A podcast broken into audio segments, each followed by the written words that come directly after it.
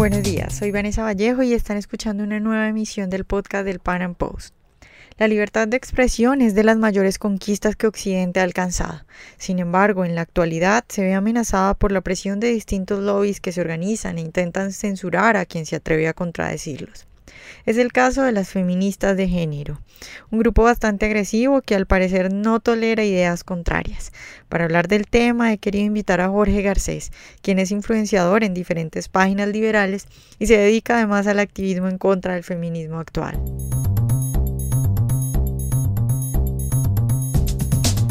Jorge, ¿qué opinión tienes del feminismo actual? ¿Qué piensas del feminismo de tercera ola?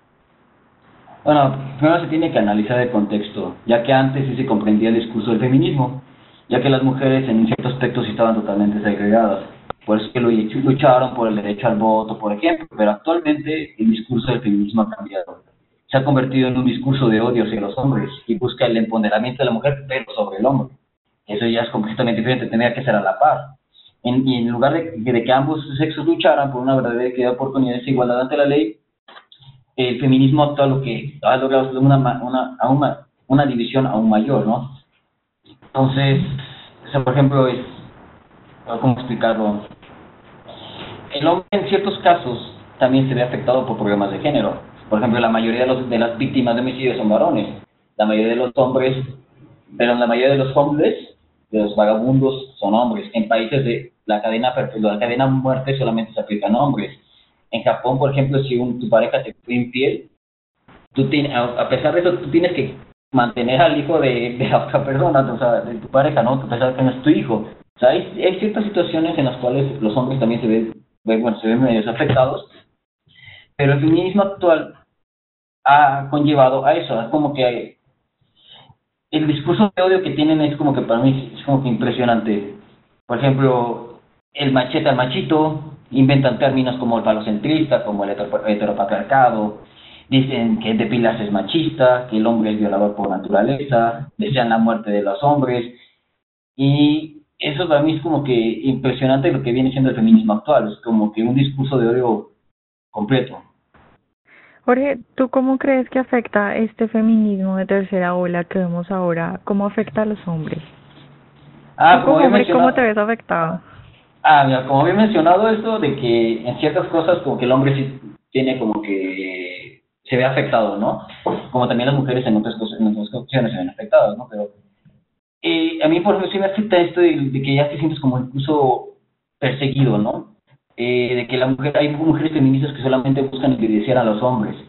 Como, pero también solamente afecta a los hombres, también afecta a las mujeres. A ti ya te sucedió, que te buscaron censurar a mí también, en mi caso, por ejemplo, yo tengo una página que se llama Femichairos, que ya, iba a llegar a los 100.000 seguidores y me la censuraron. O sea, buscan censurar los espacios que critiquen y opinen, o sea, en contra del feminismo, ¿no? Entonces, y en especial si eres hombre, o sea, te buscan como que perseguir aún más. Por ejemplo, la otra vez vi unos, unos estados de una feminista radical de España que decía que los homosexuales, por ejemplo, son más machistas aún que los hombres heterosexuales.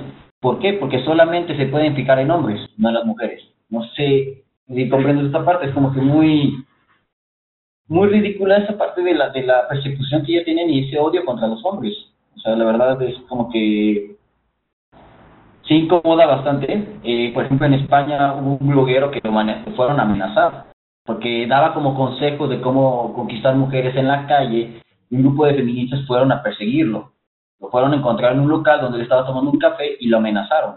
Y dijeron que la siguiente vez ya iba a ser físico. Entonces, hay cuestiones que sí son impresionantes. También, por ejemplo, no solamente se ve reflejado ya como que en la vida cotidiana, sino también en las leyes. Por ejemplo, aquí en México, el presidente actual, Enrique Peña Nieto, mandó una, un cambio de ley en el cual los puestos, bueno, las, las candidaturas tenían que ser 50% hombres y 50% mujeres. Y eso totalmente afecta al hombre en muchos aspectos. ¿Por qué? Porque eso, no es una, eso es una falsa equidad, eso es una falsa igualdad ante la ley. Para que fuera justo, tendría que ser como que las 10 personas, por ejemplo, 10 personas que compitieran por 5 puestos, tendrían que quedar los 5 más capaces. No tienen que repartirse por, por género, porque ya luego se va a conllevar a más cosas, ¿no?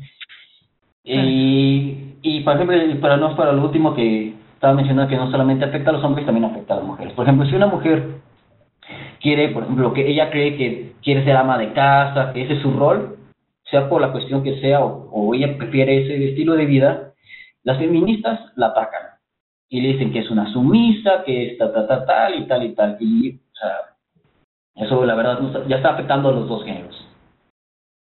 Claro, Jorge, eh, Hace poco en México hubo un caso bien llamativo. Eh, Gerardo Ortiz, un cantante mexicano, se lo ha condenado por hacer apología al feminicidio. Y bueno, esta condena llegó después de que cientos de mujeres empezaran a manifestarse en redes por un, por un video de una de las canciones de este señor en, en el que pues se asesina a una mujer. Eh, ¿Qué piensas de esta condena? ¿Qué tanto se está hablando en México de esto? ¿Qué tan fuerte es el movimiento feminista que ha logrado pues llegar a, a este punto? Eh, pues, primero quiero mencionar el ejemplo como para ver a qué grado ha llegado, por ejemplo, lo de Fox, con lo de este cartel de X-Men, que cómo las feministas lograron protestar y empezaron a reclamar que Fox tuvo que pedir disculpas y quitar el cartel.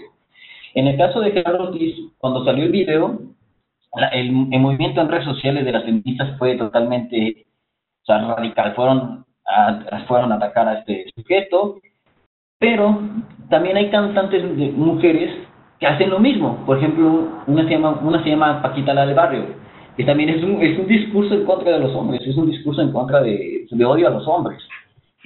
Una canción como que rata de dos patas y no sé qué. Pero lo que está pasando con esto de, el caso de Gerardo Ortiz tiene un discurso de fondo, tiene algo de fondo. Por ejemplo, bueno, este Almaguer, que es el fiscal, quiere ser candidato para la gobernatura de Jalisco. Entonces quiere buscar cómo jalar los reflectores. Entonces, ¿cómo vio esta queja de estos movimientos feministas en contra de Gerardo Ortiz por la apología del delito, por la violencia de género? Lo más sencillo que pudo hacer fue mandarlo a, meter preso. Pero es una gran incongruencia porque el fiscal, la casa en donde grabaron, porque también uno de los se le, se le acusa por haber grabado en esa casa, porque antes había enfrentamientos armados ahí, de hecho creo que se encontraron cada vez y la casa está resguardada por el fiscal. Entonces, ¿cómo fue que pudieron obtener permiso para grabar en esa casa? O sea, hay una gran incongruencia en ese acto del fiscal Almaguer que quiere meter preso por la apología del delito, por la violencia de género, por incitar al odio, cuando ellos mismos creo que le prestaron la casa. Entonces, nomás lo están haciendo por buscar los reflectores para simpatizar con las feministas y a ver si así puede ganar como que un poquito de voto para el 2018, si la, la gobernatura aquí en Jalisco. Claro. Jorge, eh, ¿por qué crees tú que los hombres no hacen eso que hacen las feministas? ¿Por qué no hay movimientos protestando en contra, por ejemplo, de Paquita y sus canciones en contra de los hombres? No, ya está surgiendo, eso sí. Hay, por ejemplo, bueno, hay unas páginas como se llama Meninist, hay otra que se llama man, ¿cómo se masculinidad, no me, acuerdo muy bien del nombre completo, pero ya empezaron a surgir varios movimientos. También hay varias páginas de mujeres que se, ya se, proclaman antifeministas. Es por lo mismo del hartazgo que está sucediendo. Y yo creo que esto mucho se debe al, marxismo cultural. Que recuerdas que siempre, como el marxismo falló, que no se levantó la clase trabajadora, este Gramsci con su cuaderno de la cárcel, lo que buscan es entrar a la cultura y erradicar la cultura y erradicar el individuo.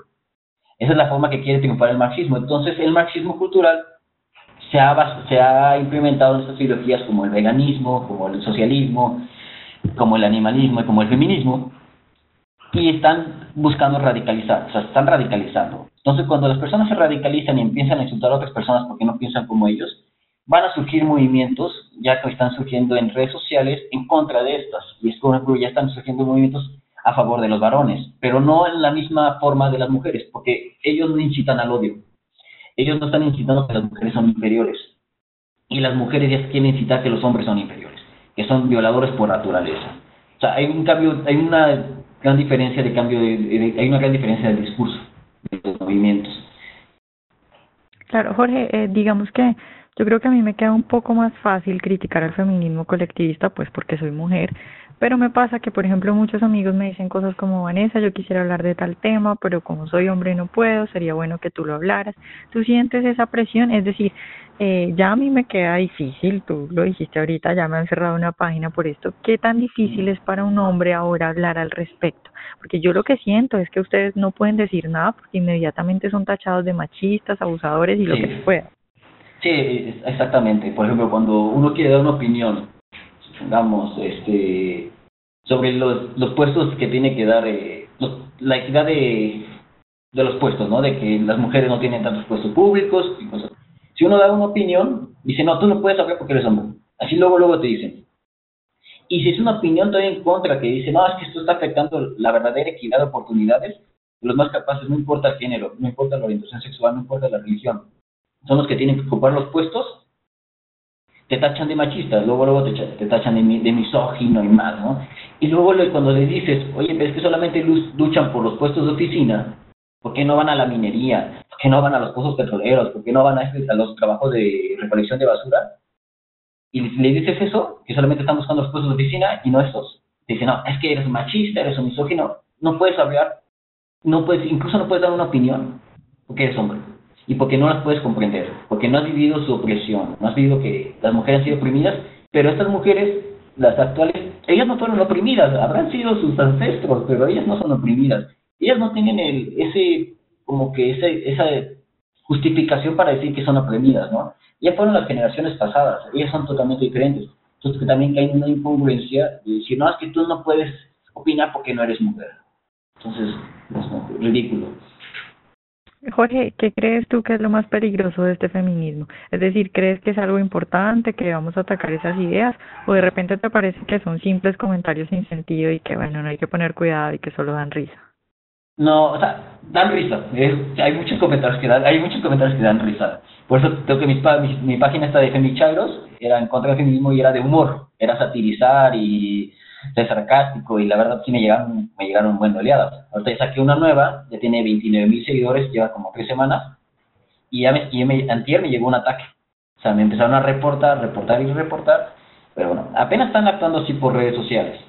O sea, sí hay comentarios que te dan risa, que es para, carcaje, para carcajearse, pero como te he dicho, te había comentado antes, el caso del bloguero de España, que ya fueron y lo encararon en persona y lo amenazaron de que si volvía con eso, si volvía a Madrid, si no me equivoco, ya la, la amenaza no iba a ser verbal, iba a ser física. O sea, ya iban a actuar y, ya está y ya está también el caso del, del cantante pues condenado por por supuesto apología al feminicidio. Sí, no, pero también pasó creo que fue Julián Álvarez, otro caso de aquí en México que sucedió, que dijo que a él solamente le gustan las mujeres que saben real y está en toda su libertad de pensar así. O sea, si él quiere que no esté una mujer que se ama de casa, está bien. O sea, ahí la mujer tendrá la libertad de elección si él quiere estar con él, si ella quiere estar con él o no. Pero también las feministas lo atacaron. Y hicieron campañas en contra de este Julián Álvarez que, que, era un machista, que era un misógino, que ya estamos en el pleno siglo XXI y no puede hablar así de las mujeres. Pero no comprende que cada, cada individuo tiene diferentes formas de pensar. Entonces ya están en una persecución. la otra vez que a mí me pasó, más por la cabeza poquito, yo en mis páginas tengo varias. Tengo una no fanatismo de izquierda que tiene 90 mil seguidores. Tengo otra de la del Proyecto Libertario que empecé junto con mi amigo Rafael Luis Velasco, que ya tiene 21 millones de seguidores. Y tengo otras comunidades. Siempre, en las comunidades siempre digo quién soy. Porque luego dicen, ah, que estas páginas son bajo anonimato y todo. Incluso también tengo ya mi página personal. Y la, otra vez fui a la Ciudad de México y sí me puse a preguntar, o sea, me puse a pensar, si me viera un grupo de feministas que ya me tienen localizado, y si me pueden llegar a tentar también como que físicamente. Porque sí he recibido muchísimos mensajes de odio. Y a mí sí me da cosa que esto más adelante, en unos años, porque esto ya no es tomar como que de risa tan, tantito. O sea, si se tiene que ridiculizar la ideología para que más mujeres no, no, no se vayan por ese camino. Pero si esto continúa, ya va a ser más peligroso. O sea, no, no solamente en, como en la vida cotidiana, sino también en esas leyes. que van a empezar a buscar ellas en meter más humano para como que ellas tener más privilegios. Claro. Bueno, Jorge, pues muchas gracias por esta entrevista y esperamos eh, tenerte más adelante para nuevas entrevistas. Perfecto, muchísimas gracias por el espacio, Vanessa.